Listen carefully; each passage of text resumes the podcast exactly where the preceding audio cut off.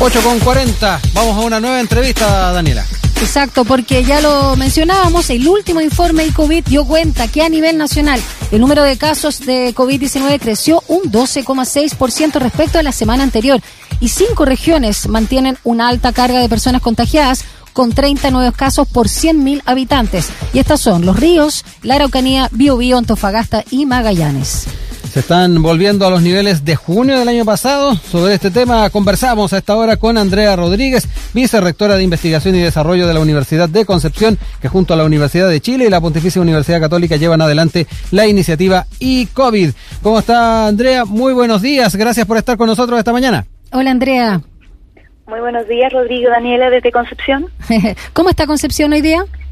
Está despejado, pero en cuarentena. Ah, sí, pues está en cuarentena. Tenemos, sí, tenemos que cuidarnos en este Exactamente. Bueno, a propósito de lo que nos convoca, Andrea, háblanos de los datos que muestra este informe y que contempla también la información de la última semana de febrero para también ir viendo el pulso y que mantengamos las medidas en este proceso de vacunación que no es eh, el salvavidas necesario que, que requerimos todavía, aunque sí es una ayuda, pero no por eso hay que bajar los brazos.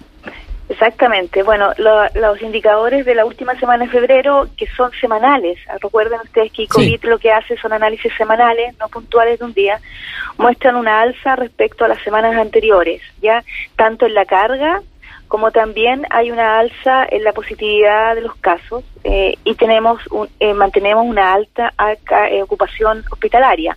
Por lo tanto, hay que mantener obviamente todas las medidas de contención. Eh, especialmente tenemos regiones con posibilidad muy alta en las regiones de Araucanía, los ríos, Tarapacá. ¿ya? Pero también tenemos Maule, Ñuble y Biobío que están eh, muy cerca de los umbrales. Y bueno, Biobío pasó, de hecho, a cuarentena ahora. Eh, en ese sentido, eh, ¿se puede considerar que hubo semanas de estabilidad y ahora puede afirmarse que la pandemia se encuentra nuevamente en expansión? Que eh, da la impresión, y tal vez muchos medios de prensa lo han tomado así, que aquí nos estamos encontrando tal vez con un hito que da cuenta de esta expansión. Bueno, hubo una, uno, unas semanas desde mediados de, enero hasta mediados de febrero que hubo una cierta estabilidad, mm. con números no tan bajos, pero cierta estabilidad en los indicadores. Sin embargo, en las últimas semanas de febrero empezaron a incrementarse fuertemente. Hay muchas hipótesis al respecto, puede ser obviamente el, el efecto estacionario, estival de vacaciones, etcétera, y de mm. movilidad. Mm. Pero la verdad es que estas semanas próximas vamos a poder ver cómo se, es la tendencia y si se ratifica eso que es más allá del mero movimiento estacional. Eh, perdón, Daniela, esto, esto puede ir de la mano eh, por el tema del permiso de vacaciones, eh, también muchos... Bien polémico. ha sido bien polémico y lo otro también del tema del, del cansancio de, la población, de la sociedad respecto al, a lo que han sido esta, este paso a paso. muchos notan también cierto cansancio. Efectivamente, uno, uno lo aprecia claramente cuando uno ve, incluso en fase 2, que la gente se, eh, se junta mucho más en, los lugares abiertos, restaurantes, sin por eso decir que no tenga que hacerse, pero existe una alta demanda de salir, de juntarse, y eso ha provocado, nosotros creemos, una alza, obviamente, en la carga y dinámica de contagio.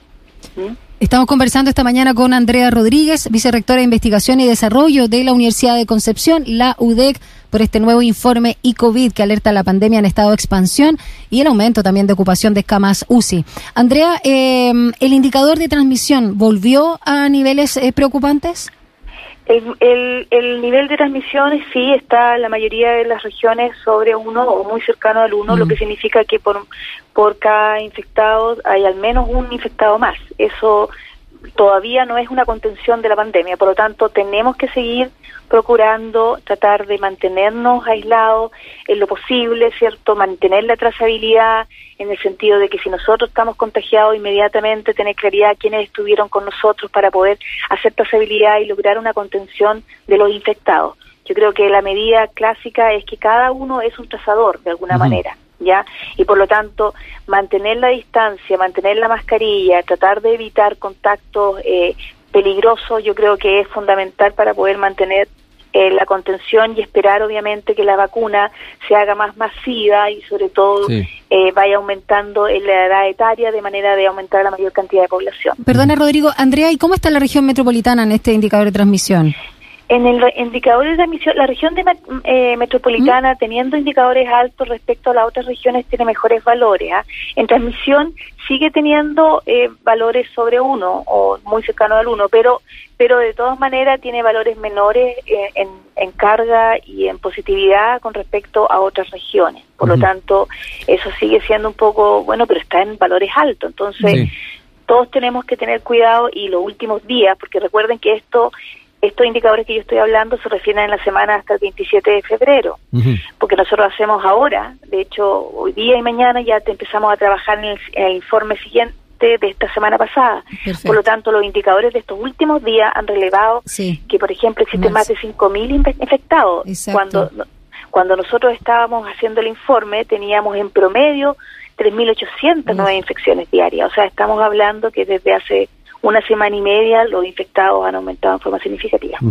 Eh, eh, mencionabas hace un instante regiones donde se está poniendo bastante atención. Hablabas de la Araucanía, hablabas de Tarapacá y también de la región de los ríos. Se estaba ojeando ahí al austral de, el diario austral de la región de los ríos y ellos justamente decían, tienen la mayor tasa nacional de casos activos de coronavirus. Hay una preocupación no menor en, en esa región y eh, se señala que el informe epidemiológico publicado el sábado por el mensal revela que la región tiene 464 casos activos de COVID-19 por cada 100.000 habitantes. ¿ah? Y ayer eh, Los Ríos sumó 192 casos nuevos. Eh, por ahí también hay una preocupación no menor de la autoridad.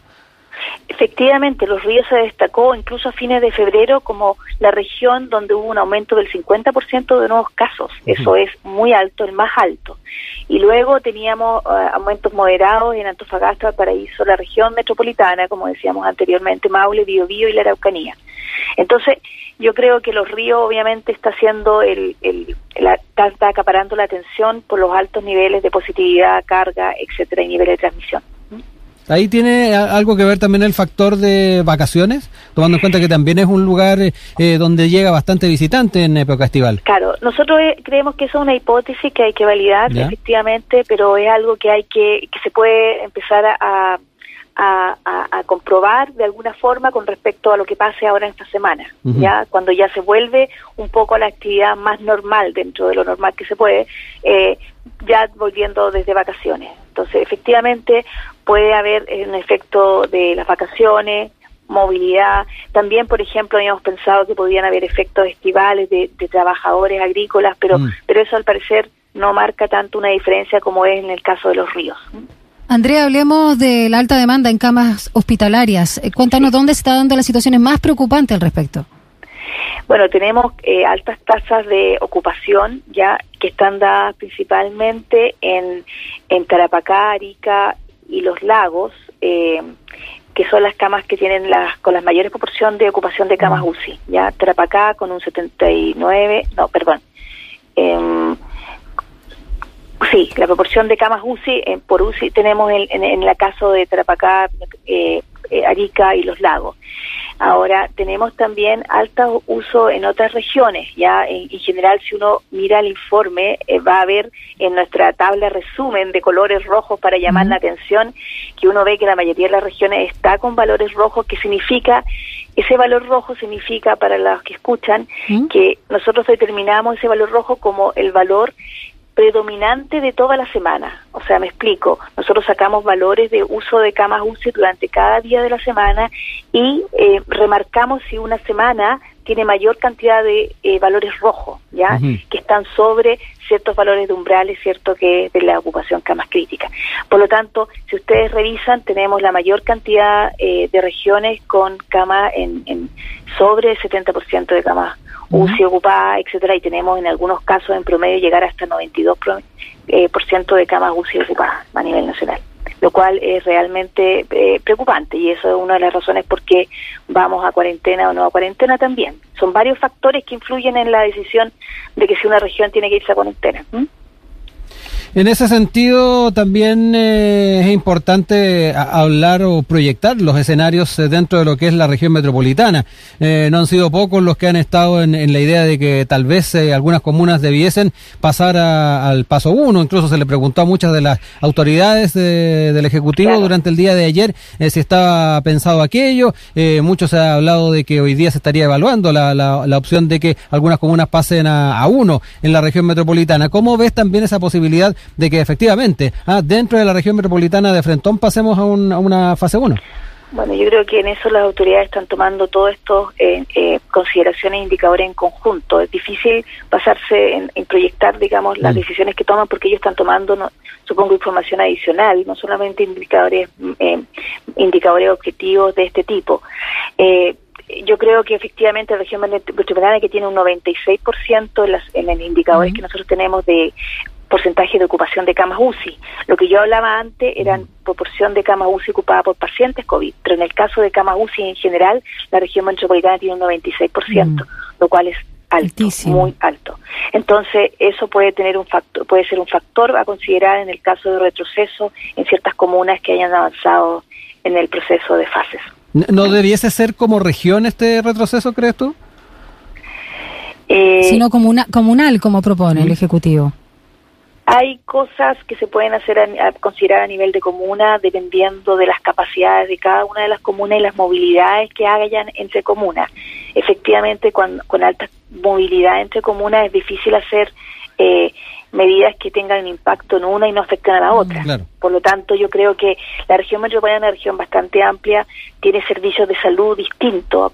Muchas de las decisiones se toman en base a servicios de salud también. Entonces, yo creo que eh, no quiero hacer un juicio de valor respecto a lo que vaya a hacer las autoridades porque ellos tienen otro tipo de información. Solamente estoy poniendo en la mesa todos los antecedentes. Yo creo que ellos deben considerar aspectos de movilidad principalmente, eh, tienen, tienen todo lo que corresponde a los servicios de salud, insisto, que, que son varios en la región metropolitana y de ahí tomarán decisiones que pueden llegar a nivel de servicio de salud o comuna o a nivel de región completa. Ahora, cuarentenas tienen un costo también, no solamente económico, sino que un costo social también mm. y la gente está cansada de la del aislamiento, eso lo tenemos claro. Andrea, para finalizar eh, y cerrar un poco también el, foco de esta conversación en torno al informe ICOVID, una información que traen los principales medios hablan de la tasa de mortalidad en los primeros dos meses de este 2021 que se disparó y alcanza además la peor cifra en los últimos 45 años, donde el 26% de las muertes se atribuyeron al COVID. ¿Esto, a tu juicio, va en concordancia también con los datos que tienen ustedes? Sí, bueno, lo, eh, nosotros tomamos estos datos del DAISY, del sistema de salud, así que son concordantes. Lo que nosotros queremos hacer ahora desde COVID, y eso estamos trabajando desde el día, es incorporar nuevos indicadores que permitan también caracterizar estas dinámicas en función, por ejemplo, mortalidad o llegar a otro tipo de indicadores que queremos eh, ir incorporando de manera de poder entregar mayor información a la población. Así que nosotros pronto, porque ese indicador nosotros no lo tenemos explícitamente en nuestra plataforma, mm. pero vamos a trabajar desde hoy día, estamos trabajando desde hace un tiempo, pero hoy día tenemos reuniones específicas solamente para tratar la incorporación quizás de nuevos indicadores que permitan caracterizar la pandemia. Andrea, queremos, eh, Rodríguez, queremos agradecerte por este contacto telefónico. Recordamos que ella es vicerrectora de Investigación y Desarrollo de la Universidad de Concepción a propósito de este último informe y COVID que llegó hasta el 27 de febrero y vamos a estar muy atentos a lo que, al que corresponde, ¿no? La primera semana de marzo. Un abrazo grande, cuídate. Sí, muchas gracias, Rodrigo, Daniela, y que se cuiden. ¿eh? Feliz día también, Daniela. muchas gracias, igualmente, Andrea. Ahí estaremos. Chao. Chao, que estés bien. Chao. Te excluimos, Rodrigo. Sí, pero está